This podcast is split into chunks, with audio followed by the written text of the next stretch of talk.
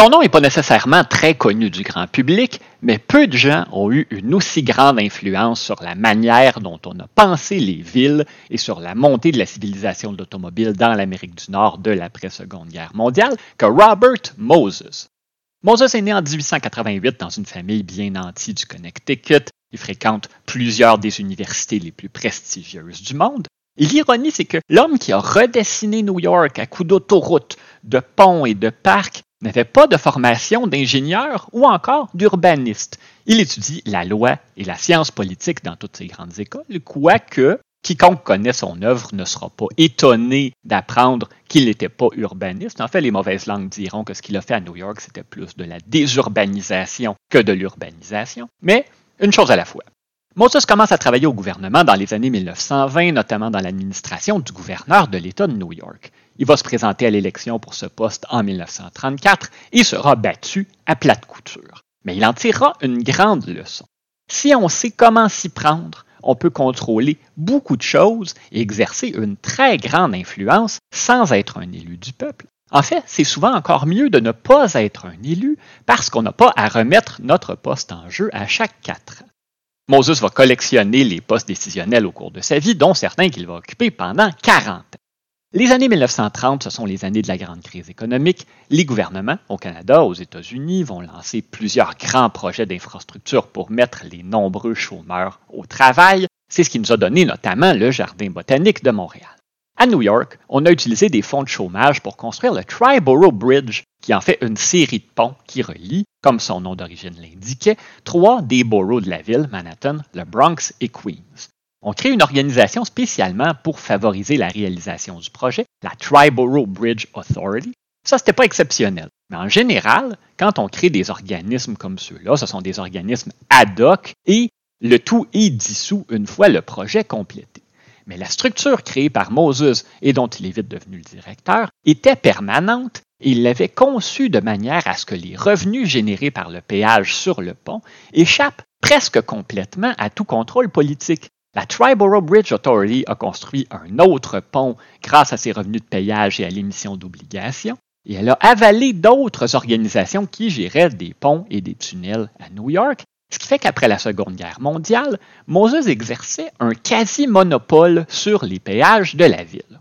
Il a aussi utilisé ses autres postes. Il a notamment dirigé pendant 18 ans la commission de planification municipale pour quadriller la grosse pomme d'autoroute qui amenait des gens de partout vers ses péages, ce qui augmentait sa richesse et sa puissance, et c'est une roue qui tourne.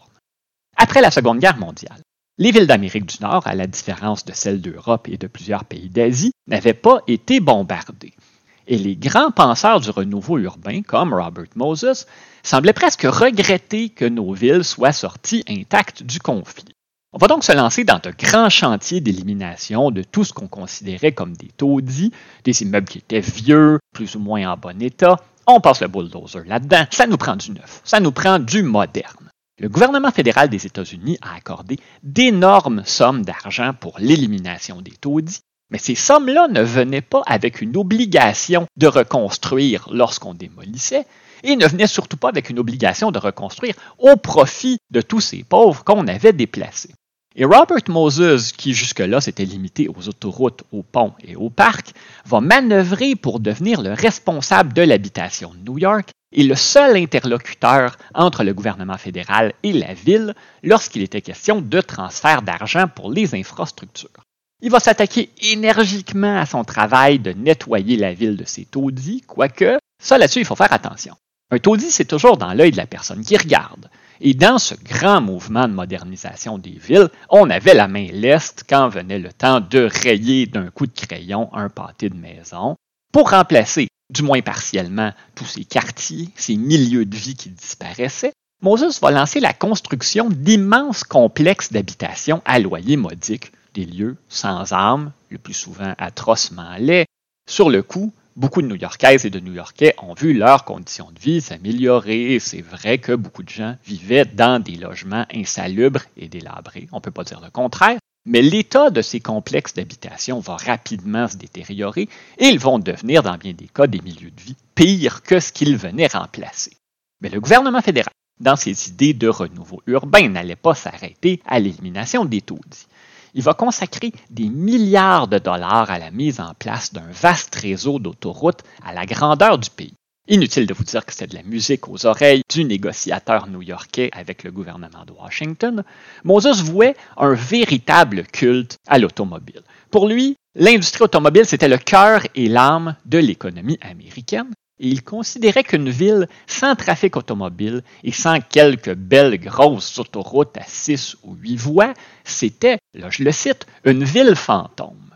Il va poursuivre son programme d'expansion autoroutière et va en faire passer dans les différents boroughs de la ville, expropriant au passage des milliers de personnes qui venaient s'ajouter aux milliers qu'il avait déplacés dans l'opération Taudis, mais rendu là, un peu plus, un peu moins, ça ne change plus grand-chose. Et c'est remarquable quand on l'écoute parler, Moses faisait preuve d'un mépris presque total pour les gens qui voyaient leur résidence, leur quartier disparaître pour faire place à une de ces chères autoroutes ou à un quelconque autre projet.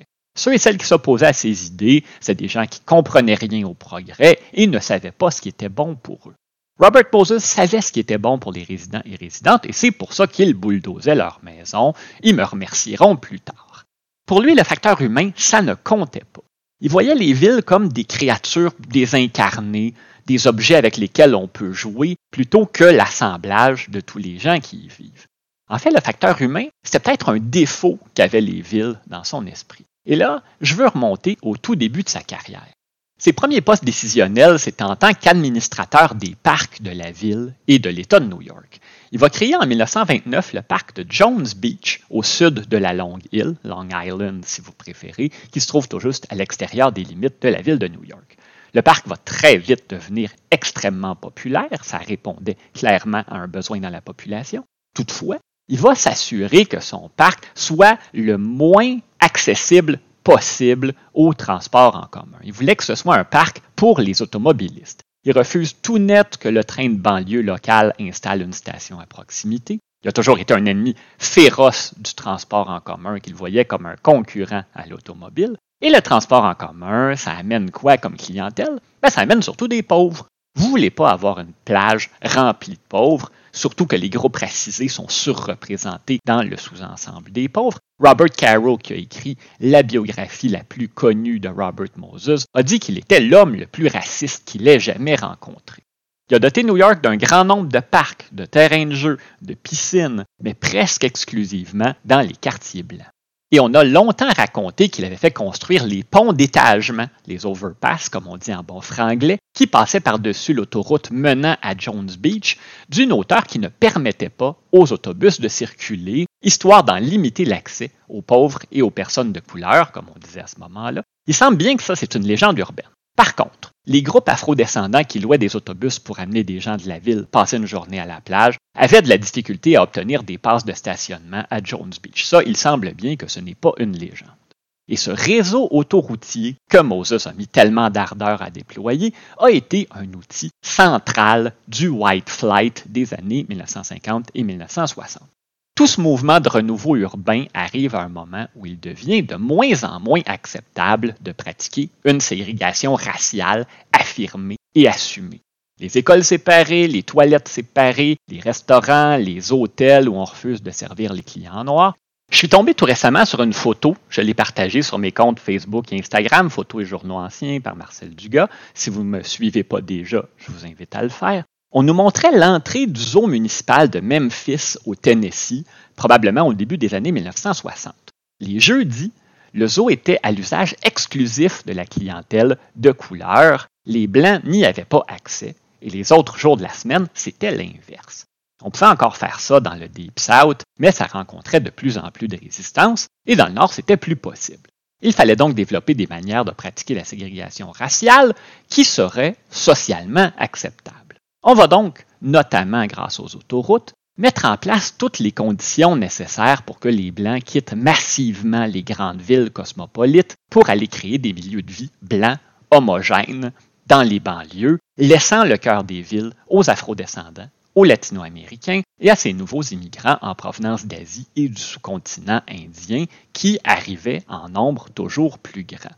Et pendant que les ressources gouvernementales étaient drainées par la construction d'autoroutes et les infrastructures dont ces nouvelles banlieues avaient besoin, on a laissé pourrir le cœur des villes, maintenant occupé presque uniquement par des sans-voix.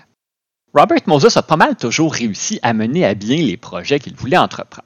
Ça a contribué, surtout à ses débuts, à sa popularité. Il livrait les projets dans les délais prévus et il ne se laissait pas déranger par l'opposition à ses projets.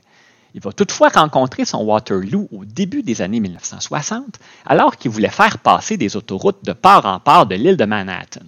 L'opposition va s'organiser autour d'une journaliste et autrice nommée Jane Jacobs, qui a publié en 1961 un livre intitulé The Death and Life of Great American Cities.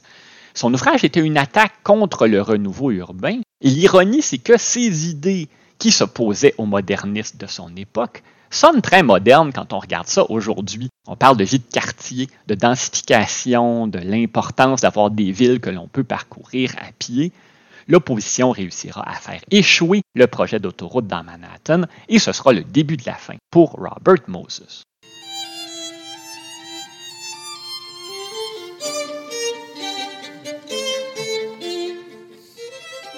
C'est un épisode plus éditorial que ce que je fais d'habitude que je vous offre aujourd'hui, si vous venez de vous abonner à mon tout nouveau balado, ça sonne pas toujours comme ça. Et je suis pas en train de vous dire que Robert Moses n'a fait que des mauvaises choses. Pas plus que je crois qu'on n'avait pas besoin de développer le réseau routier et autoroutier dans la deuxième moitié du 20e siècle. Mais je pense que cette idée du tout pour l'automobile et la création des banlieues telles qu'on les a connues à l'époque, ça a été une grave erreur. Il fallait faire une place à l'automobile en parallèle avec un vigoureux système de transport collectif plutôt qu'au dépens de celui-ci. On a assassiné l'industrie du transport ferroviaire de passagers pour laisser toute la place à l'auto, alors qu'on voit en Europe, au Japon et ailleurs à quel point le train, c'est un bon moyen de transport quand c'est bien fait. Et ces immenses banlieues construites à l'époque de Moses et facilitées par son travail et celui de ses semblables ont très mal vieilli en tant que milieu de vie. Aujourd'hui, on réalise qu'on doit densifier, limiter l'utilisation de l'auto solo.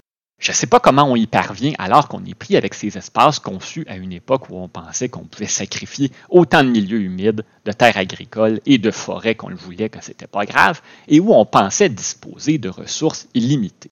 L'héritage de ce courant qu'a personnifié Robert Moses à New York est très lourd à porter.